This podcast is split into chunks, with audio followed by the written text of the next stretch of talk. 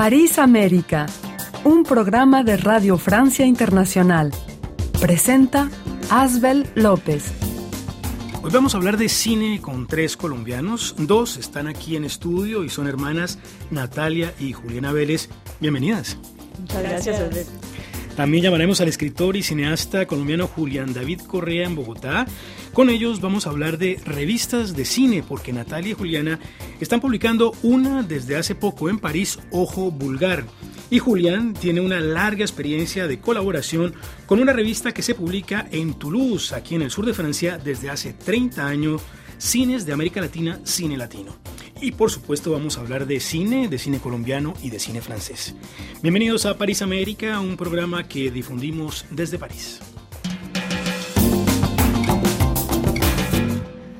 Natalia y Juliana Vélez, ustedes dos son hermanas y apasionadas por el cine, viven en Francia, son caleñas, vamos a decir caleñas de adopción, de Cali, la sucursal del cielo. Las hemos invitado para que nos hablen de Ojo Vulgar, que es una revista que ustedes y su grupo publican en París. Ojo Vulgar, estimados oyentes, presenta análisis estéticos, ensayos culturales de opinión sobre el cine y las artes en general. Pero antes de preguntarles por la revista, quisiera contarles a los oyentes que usted, Juliana, es la filósofa de la familia y usted, Natalia, es la psicoanalista de la familia, digamos así. Pero las dos tienen un punto en común, les encanta escribir, escriben cuentos cortos y poemas. Es raro que dos hermanas se apasionen ambas por la escritura. ¿Cómo es esto? ¿Es eh, el ambiente familiar de pronto, Juliana? Eh, pues, Asbel, eh, antes que nada, muchísimas gracias por invitarnos. Estamos aquí, pues, puedo hablar yo creo que por las dos, muy, muy honradas de acompañarte. en la familia siempre ha habido una vena artística, sobre todo por el lado de mi papá. Mm, bueno, no, por el lado de mi madre también. Había un tío abuelo por ahí que era recitador. Él antes que poeta y lo que sea era recitador, aunque fue mucho, digamos que tenía mucho de poeta y demás. Mi padre se interesó mucho por la pintura, fue pintor en su juventud, luego pasó, hizo otra, otra carrera y otro tipo de cosas, pero sí, por ahí nos llega. Pero yo creo que son los exilios voluntarios que nos han llevado siempre a nosotras a querer escribir, es decir, a contar nuestra historia de, a partir, digamos, de un lente único, que es el lente que le abre, que, que le, pues, digamos, uno empieza a tener cuando uno está en diferentes eh, contextos. Eh, y por exilios eh, voluntarios quiero decir porque hemos viajado y hemos estado viviendo en diferentes partes del mundo. Aunque desde muy, muy pequeña yo siempre fui muy apasionada por la la poesía del teatro y mi hermana, bueno, el teatro, pero ella nos contará mejor, pero también mucho por los cuentos. Ahora, eh, les gusta escribir, pero además les gusta escribir sobre cine. ¿Por qué, Natalia? A ver, eh, sí, como decía Juliana, yo reitero este amor por las artes en general, ¿no? Y pienso que hay algo que de esto de los exilios voluntarios de los que hablaba que es importante y es que al encontrarte yo pienso que eh, invadido en algún momento por diferentes culturas, por diferentes sobre todo idiomas, ¿no? Se te abre un universo que es la posibilidad que te da el lenguaje para, bueno, para analizar tantas cosas de, de las sociedades, de el mundo de la actualidad. Y pienso que las dos hemos empezado por ese, por ese amor con el arte desde el principio, pero ahora las dos nos apasionamos por el cine porque, y la literatura básicamente, porque van muy en nuestra línea digamos, el psicoanálisis está muy vinculado a todo lo que es el discurso simbólico, etcétera, y creo que la filosofía, las letras también, ¿no? Así que pienso que, que pues hay un arranque desde ahí. Pues justamente vamos a, entrar en comunicación con un psicólogo de formación que se interesa mucho por el cine también. Eh, como les había dicho, hemos invitado a un compatriota de ustedes allá en Bogotá, se llama Julián David Correa. Hola Julián, ¿qué tal? Hola Isabel, ¿cómo estás? Usted es escritor, gestor cultural y cineasta, es profesor de cine, especializado en la historia del cine de Hollywood, eh, de cine europeo y latinoamericano. Usted ha colaborado desde los años 90 para una revista francesa que se publica en Toulouse, la revista de los cines de América Latina, eh, Cine Latino. Y, bueno, ustedes tres son eh, colombianos, tienen fuertes lazos con Francia y se han lanzado en la aventura de publicar una revista sobre cine, Natalia y Juliana en particular, desde hace poco. Quisiera que nos explicara un poco el proyecto de, Ojo Vulgar antes de, volverle a hacerle una pregunta a David. Eh, el proyecto de Ojo Vulgar es, pues, muy simple, nace de, iniciativas que habíamos tenido hace mucho tiempo, es decir, de formar grupos o colectivos eh, con, de diferentes, digamos, con personas de diferentes disciplinas que de alguna forma que están vinculadas con el arte o que aman el arte y que de alguna forma querían contribuir con algo de lo que, pues, con proyectos que estábamos presentando en la Cinemateca La Tertulia con nuestro grupo de hace mil años, que se llamó el GAC, Grupo de, em, Gestión Artística y Cultural. Eh, hicimos unos pequeños como bloques eh, eh, donde pasamos películas o fragmentos de películas. Siempre nos hemos interesado por eso y también habíamos hablado mucho de literatura y cine en esa época. Y luego, ya viviendo acá en París, y en Francia, eh, cada uno pues tomó como un poco su camino, terminó estudios y demás, y nos volvimos a encontrar, sobre todo mi hermana y yo, pues que siempre estamos en ese debate, y formulamos lo que es el círculo, que es nuestro colectivo, y luego Ojo Vulgar, que es el proyecto, digamos, más concreto que tiene el colectivo en este momento, porque tenemos otros proyectos subyacentes, pero este que ya vio la luz hace como tres años, y que consiste en una revista que habla, que quiere discutir de temas que, que, alían cine, literatura básicamente, pero que también evocan las otras artes para, obviamente, establecer un discurso entre todas las artes. Ahora, Natalia, eh, la, edición es muy bella de, la revista, felicitaciones.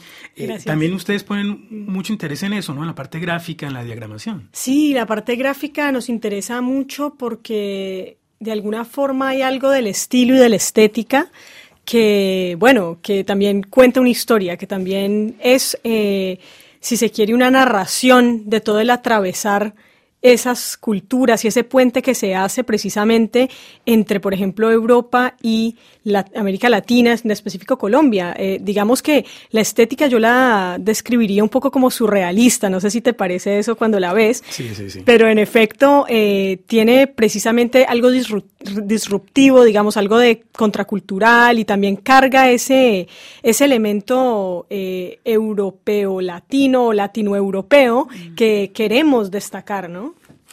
Ahora, eh, Julián David Correa, usted ha tenido la gentileza de ojear la revista Ojo Vulgar que editan sus compatriotas aquí en París. Eh, tal vez podría decirnos qué piensa del trabajo que ellas han realizado. Claro, con gusto. Bueno, me encanta el diseño, de acuerdo, y yo pienso que si tú trabajas, si trabajamos con las artes, la forma es tan importante como el fondo, completamente de acuerdo, hay que prestarle atención a eso. Me encantan estos detallitos de Art que tiene y está muy bien el diseño. Y en cuanto al contenido me parece muy interesante. Empecé por el artículo sobre Cali, el que tiene que ver con, el trabajo del grupo de Cali, del Calibus, de, de Mayolo, de Ospina y de, de Caicedo. Usted, un tema que usted conoce muy bien, además.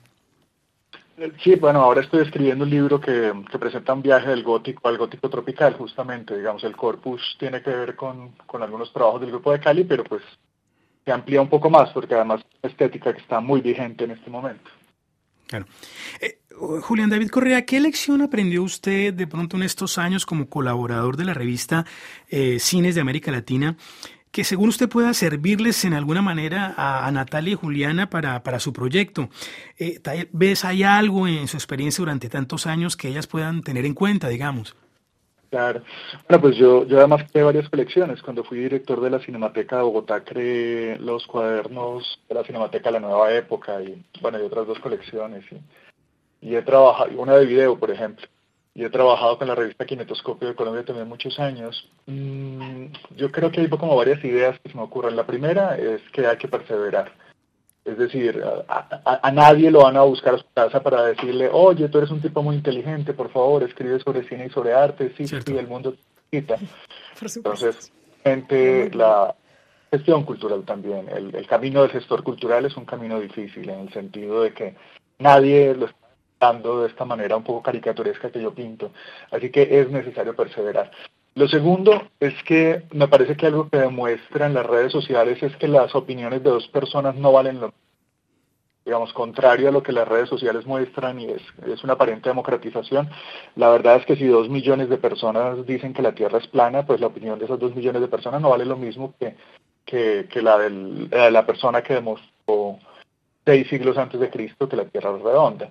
Entonces, eh, el valor, digamos, de las opiniones y de, cada artículo y de cada cosa que tú, en el papel o en la internet, depende de la calidad con que lo hagas, por un lado, porque por supuesto trabajamos con belleza y con, con, un asunto que es comunicativo, pero todo, digamos, con la solidez con la que tú lo presentas, con la investigación que te respalda. Me parece que eso es muy importante.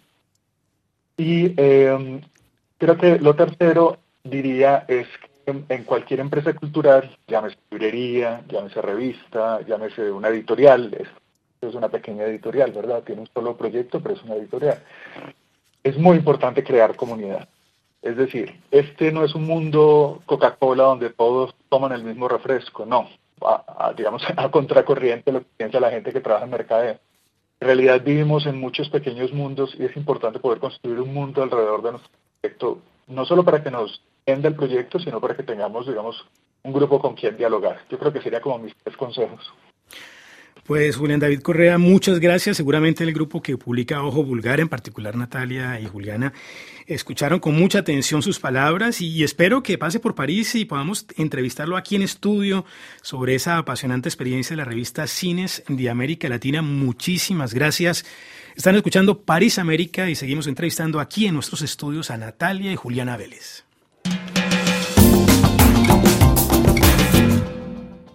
Vamos a escuchar ahora a Natalia y Juliana un fragmento de los cortes de una película colombiana que ustedes conocen muy bien, La Mansión de Araucaima, de Carlos Mayolo. Es una película rodada en 1986, basada en un relato del mismo título del escritor Álvaro Mutis.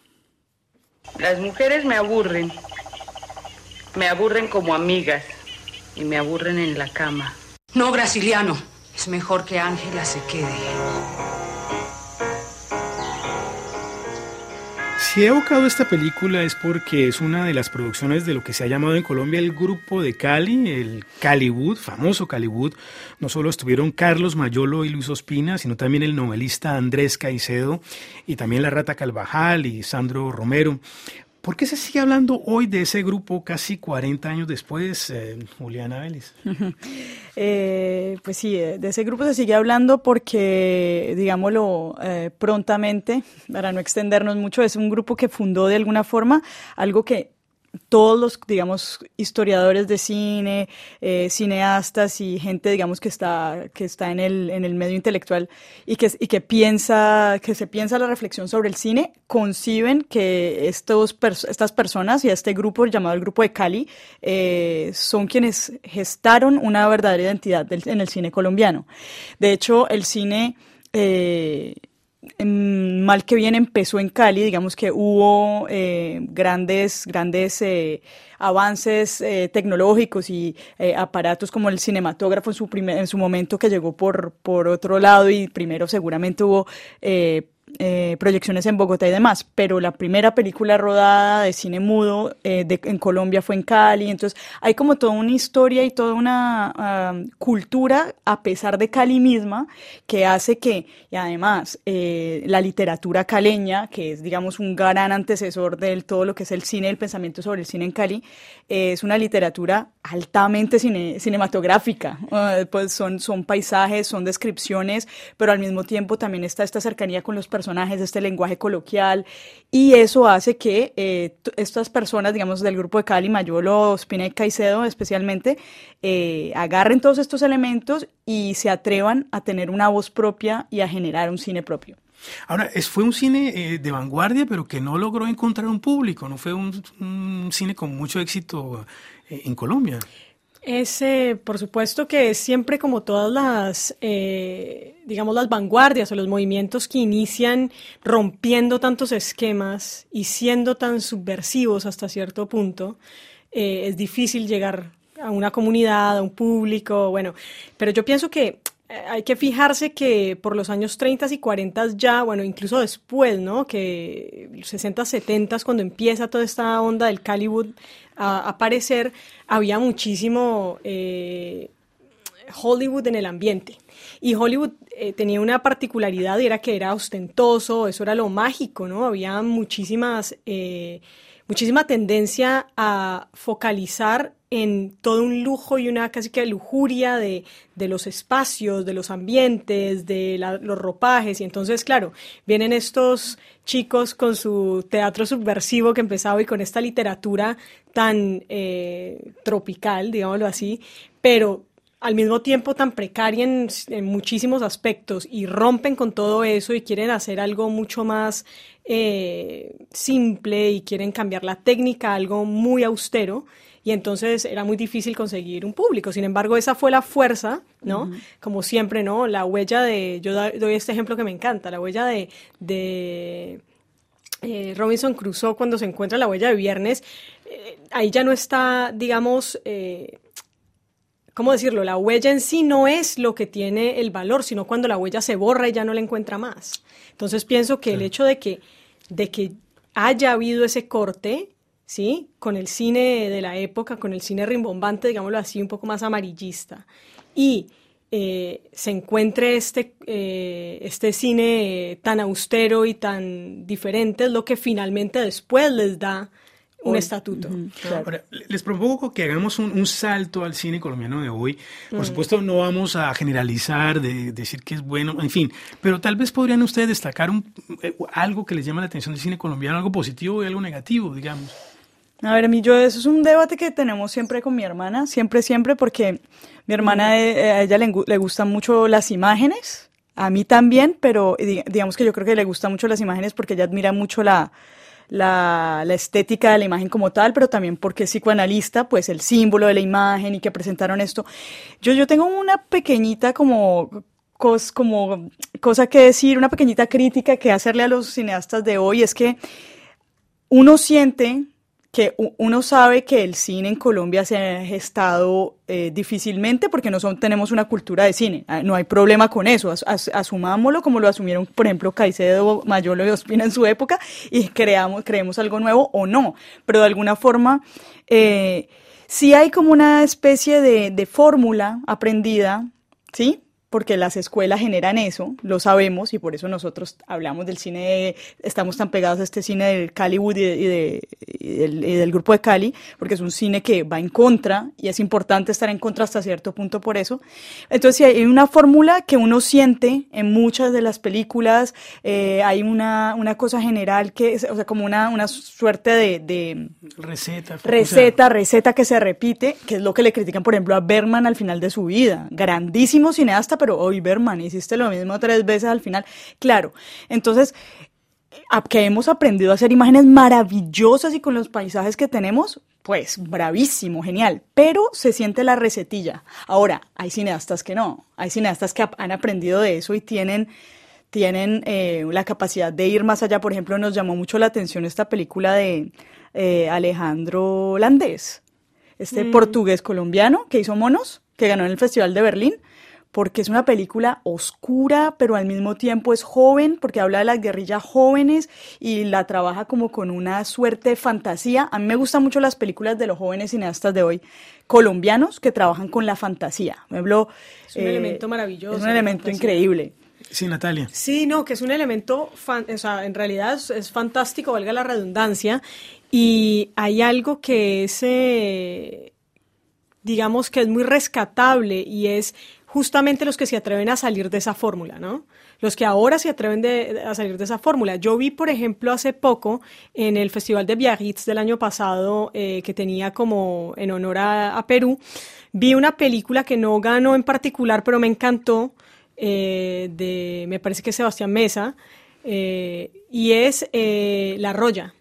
La Roya, por más de que implique un poco el mismo paisajismo y de la montaña hermosa con los cafetales en Colombia y el campesino y ta, ta, ta, ta, persigue como una suerte de mensaje como interno que me parece que rompe, llevándolo muy a, a una estética eh, sí, de pronto acostumbrada, pero con unas imágenes muy bien rescatadas, muy bien interiorizadas de parte del cineasta, me parece que también cortan con la receta. Hay un momento en el que no persigue la misma cosa y me, me parece que es muy rescatable, ¿no? Bueno, tenemos la tiranía, tiranía del tiempo, se nos acaba, entonces les propongo que evoquemos rápidamente el cine francés, eh, porque es un, para mí un verdadero lujo tener a, dos colombianas amantes del cine que se interesen también por el cine francés. Mm. Para ello les propongo escuchar un fragmento de una película de 1973, blanco y negro, más de tres horas, titulada La mamá y la puta. Depuis que je vous ai rencontré, je me suis fait des petits rêves érotiques avec vous. Et j'ai l'impression que vous ne devez pas être mal au lit. Ça dépend des jours et des opinions.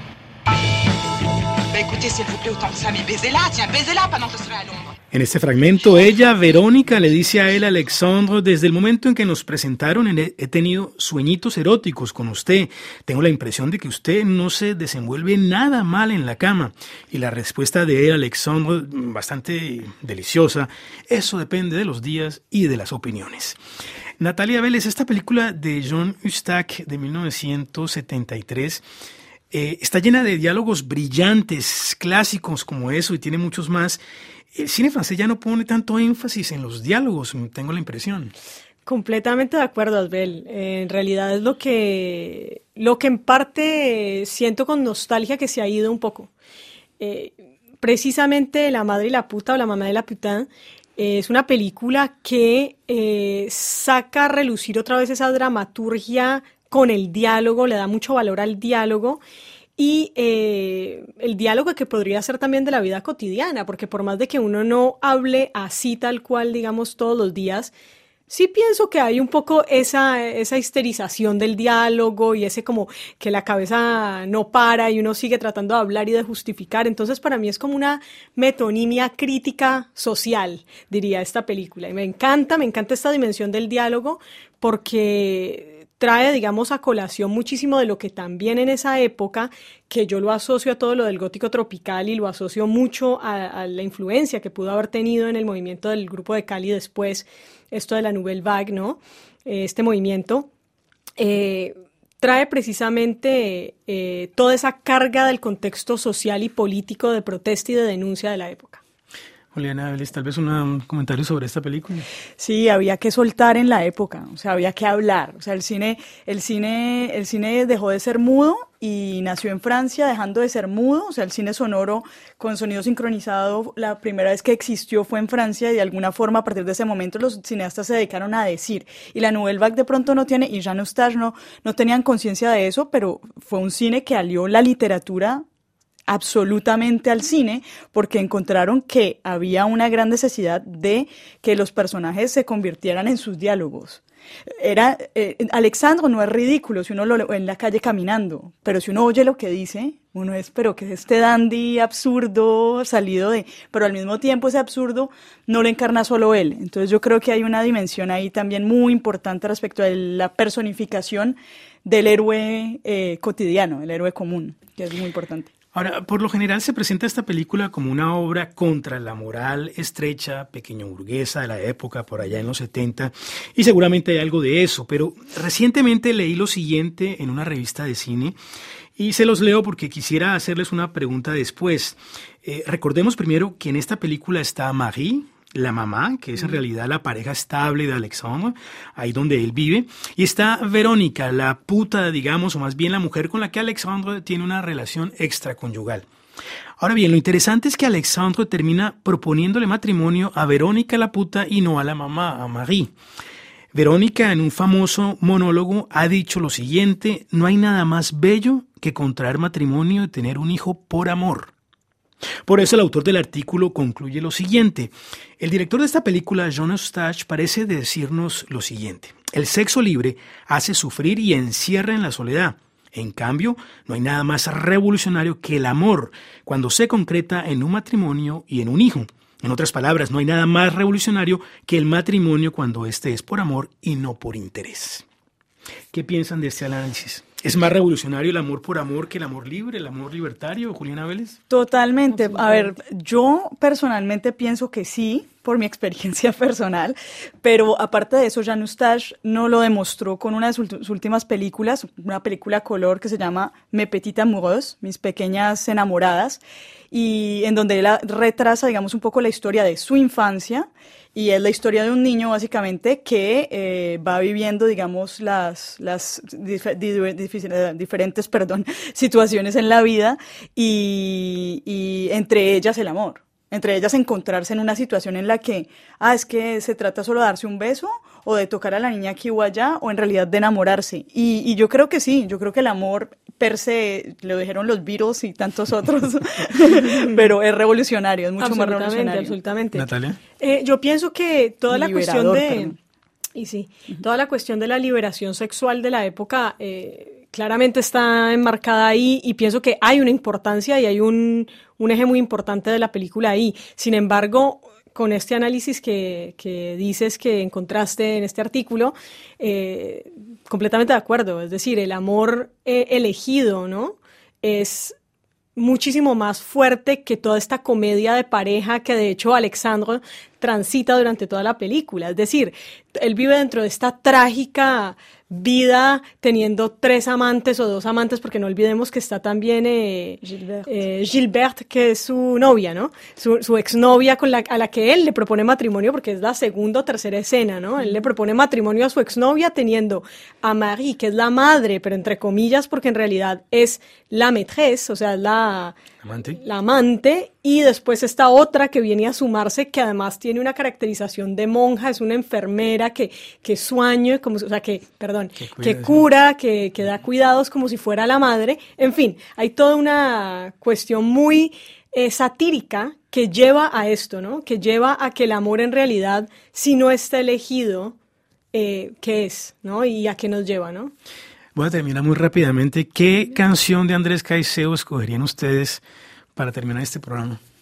Canción. Canción de Andrés Caicedo, de las que, le gustaba, bailar. Eh. Bueno, mientras piensas, vamos a terminar con esta canción.